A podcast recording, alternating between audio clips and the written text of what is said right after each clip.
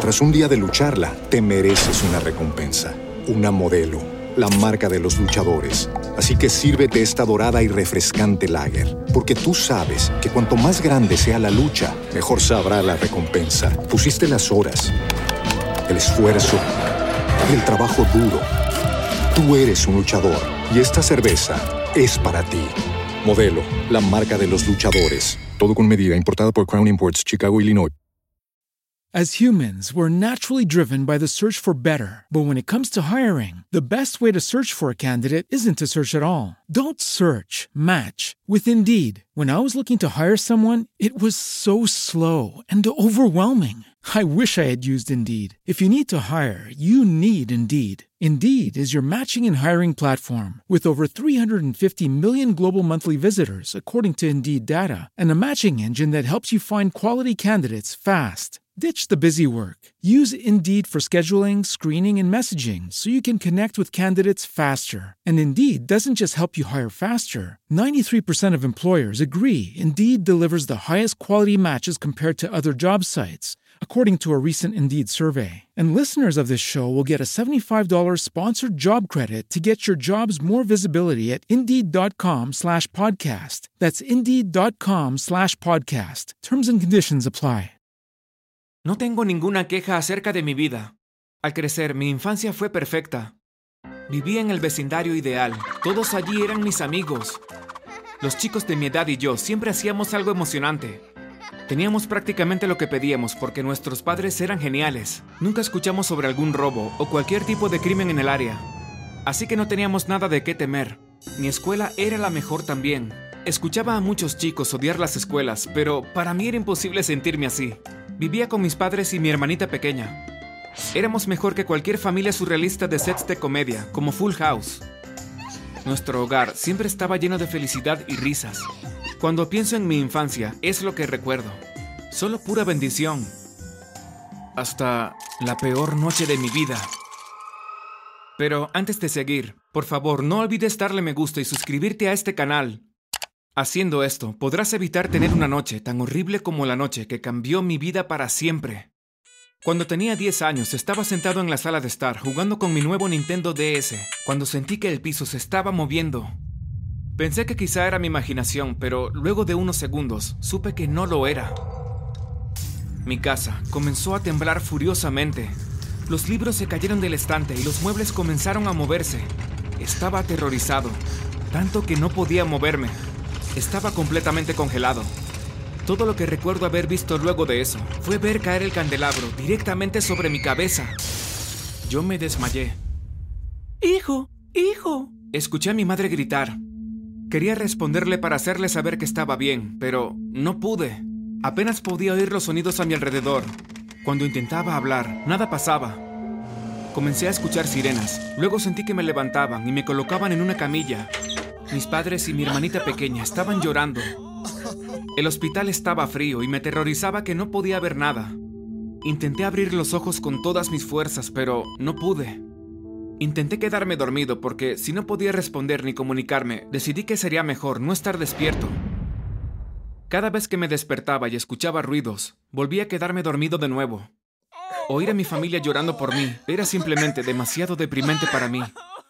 El doctor dijo que no sabía si lo lograría, y las enfermeras siempre pasaban y decían que era una lástima que no pudiera disfrutar de mi infancia como un chico normal. No estoy seguro de cuánto tiempo estuve allí, pero un día sentía gente moviendo mi cuerpo a una camilla de nuevo. No queremos que él pueda despertar de este coma, así que probablemente es una buena idea que decidan llevarlo a casa, dijo una voz masculina. Toda esta situación es demasiado triste, pero preferimos tener a nuestro hijo en casa. Vamos a cuidarlo bien, dijo mi madre. Luego de un largo y movido viaje, sentí la suave sábana de mi cama y pude sentir el aroma familiar de mi dormitorio. Por fin estaba en casa. Me sentía más cómodo allí, pero deseaba tanto poder despertarme y volver a mi vida normal. Aún podía oír todo lo que pasaba a mi alrededor. Mis padres buscaron la manera de tener todo lo necesario para cuidarme. Me alimentaban a través de tubos durante el día, y cada vez que mi madre venía a mi habitación para hacer eso, me contaba sobre su día, y me hacía saber lo que los chicos estaban haciendo en el colegio. Mi hermanita pequeña Jada también venía siempre cada mañana a hablarme. Siempre comenzaba diciendo lo mismo. Te extraño mucho, hermano. Ojalá puedas oírme. No tengo a nadie con quien hablar y desearía poder hablar contigo. Luego me contaba sobre sus compañeros en la escuela y qué juegos nuevos estaba jugando con sus muñecas. Por un par de meses era así de simple, pero luego mis padres comenzaron a discutir bastante. Es mucho dinero para mantenerlo a él aquí. Creo que debemos enviarlo de regreso al hospital, dijo mi padre. Es nuestro hijo. Lo quiero aquí con nosotros. ¿Cómo rayos puedes decir algo como eso? dijo mi madre furiosa. Entiendo eso, pero es muy fácil para ti decir eso. Tú no eres la que paga las cosas. Renunciaste para cuidar a Darren y ahora tengo que lidiar con todos los gastos. No podemos costearlo, dijo él, y luego se fue de la habitación. Mis padres discutían cada día, y siempre era solo por dinero. Pero esto no es lo peor de todo. Una noche, luego que todos se fueron a la cama, mi madre vino a mi dormitorio para ver cómo estaba. Su teléfono repicó y ella contestó inmediatamente. El altavoz estaba puesto. Oye, ¿por qué me llamas tan tarde? Ella preguntó. Um, quiero saber cómo sigue Darren. ¿Se encuentra bien? Dijo una voz masculina que nunca había escuchado antes. ¿Quién podría ser? Él está bien. Aquí estoy con él. Ya pronto vas a conocerlo. Respondió mi madre y luego colgó. ¿Quién era él y por qué quería conocerme? Nada tenía sentido y me molestaba que no podía hacer preguntas. Tuve que permitir que mi curiosidad se comiera mi alma. Intenté hacer lo mismo de siempre cuando me sentía así. Me quedaba dormido y volaba en mis sueños. Mis padres continuaron discutiendo y mi hermanita pequeña me dijo que la hacía sentir triste. Deseaba poder abrazarla y decirle que todo iba a estar bien. Una mañana luego de que mi padre se fue al trabajo, escuché que tocaron el timbre. Luego escuché pasos y entonces se abrió la puerta de mi habitación. Allí está, dijo mi madre.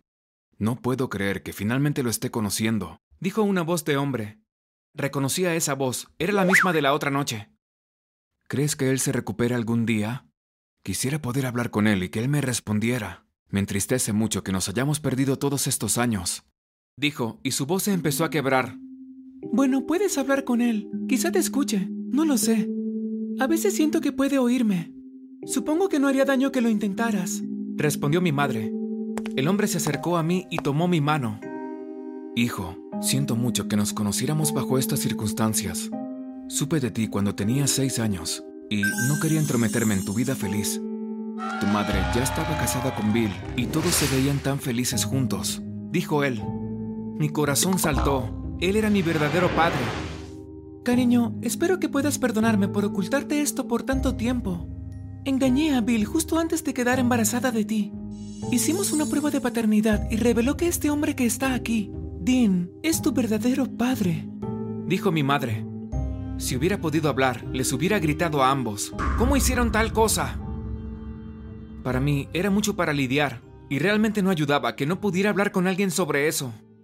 Los días pasaron y mi verdadero padre, Dean, vino a visitarme todos los días. Siempre me tomaba la mano y me contaba historias, como... Cuando tenía 19 años me uní al ejército. Estaba realmente asustado por todo, pero realmente necesitaba un escape de mi familia. Vivía con mis abuelos y no les agradaba mucho a ellos. Como sea, no estaba hecho para estar en el ejército. Luego de unos meses me enviaron de vuelta a casa porque pensaron que era realmente inútil. A veces él era muy gracioso. Siempre me contaba chistes y también me describía paisajes bonitos. Trató de explicarme cómo era ir a pescar, cómo construir una casa para perros y cómo pedirle una cita a una chica. Me enseñó algunas lecciones de vida mientras mi cuerpo estaba allí, en coma. Comencé a querer que viniera a visitarme, me sentía cómodo cerca de él, y Bill, el hombre que creía que era mi padre, la verdad, casi nunca me visitaba. Por supuesto, Dean nunca venía cuando Bill estaba cerca, hasta una tarde, y creo que fue completamente accidental. Bill estaba en un viaje de negocios y se suponía que volvería a casa en unos días. Dean le preguntó a mi madre si podía visitarme esa noche y estuvo de acuerdo. Dean estaba sentado a mi lado contándome otra historia emocionante, cuando de repente oí ruidos en el piso de abajo. Cariño, estoy en casa. Escuché a Bill. Subió las escaleras y entró en mi habitación. ¿Quién demonios eres tú y qué haces en la habitación de mi hijo? Preguntó. En realidad es mi hijo. Respondió Dean. Escucha, no sé quién rayos eres, pero es mejor que salgas de mi casa antes de que llame a la policía. Gritó Bill. Chicos, por favor, no peleen. Puedo explicarlo. Bill, siento mucho no haberte dicho esto antes, pero él tiene razón. Dean es el padre biológico de Darren. Él ha venido diariamente a verlo mientras no estabas.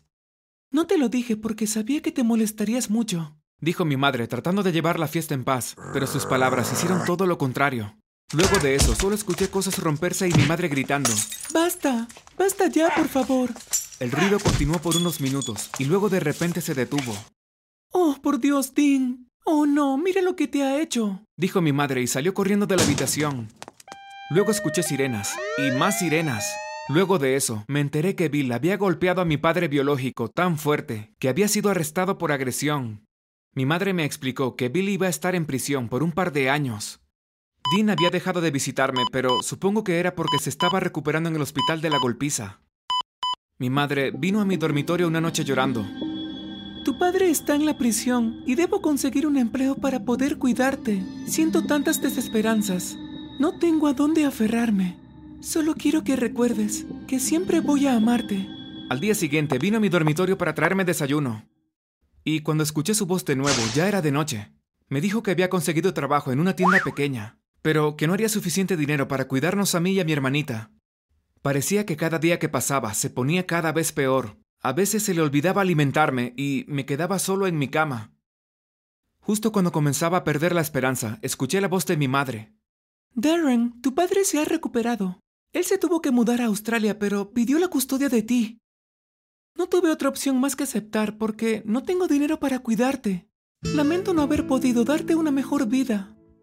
Prometo que estaremos juntos de nuevo algún día, pero por ahora, por favor, sé fuerte. Estoy segura que tu padre va a cuidar bien de ti. Quería llorar, pero no pude. Unos días luego de eso, sentí a la gente mover mi cuerpo. Escuché que estaba en un avión y sentí a la gente bajarme y llevarme por el aeropuerto. Me quedé dormido de nuevo porque el ruido era muy fastidioso. Dormí y dormí y cuando desperté todo era diferente. Abrí los ojos y miré a mi alrededor. Oh, por Dios, pensé. Esto no es un sueño, mis ojos de verdad están abiertos. Papá, dije. Dean corrió hacia mí. Estás despierto. Por Dios, no lo puedo creer. Estoy tan feliz. Gritó. Su esposa y sus tres hijos vinieron a la habitación gritando. Hijo, bienvenido a la familia. Realmente espero que te guste vivir aquí, dijo él. Mi vida estaba a punto de cambiar, pero realmente estaba feliz de haber despertado de un coma. Tras un día de lucharla, te mereces una recompensa, una modelo la marca de los luchadores. Así que sírvete esta dorada y refrescante lager, porque tú sabes que cuanto más grande sea la lucha, mejor sabrá la recompensa. Pusiste las horas, el esfuerzo, el trabajo duro. Tú eres un luchador y esta cerveza es para ti. Modelo, la marca de los luchadores. Todo con medida, importada por Crown Imports, Chicago, Illinois. What if you could have a career where the opportunities are as vast as our nation? where it's not about mission statements, but a shared mission. At U.S. Customs and Border Protection, we go beyond to protect more than borders from ship to shore, air to ground, cities to local communities. CBP agents and officers are keeping people safe. Join U.S. Customs and Border Protection and go beyond for something far greater than yourself. Learn more at cbp.gov/careers.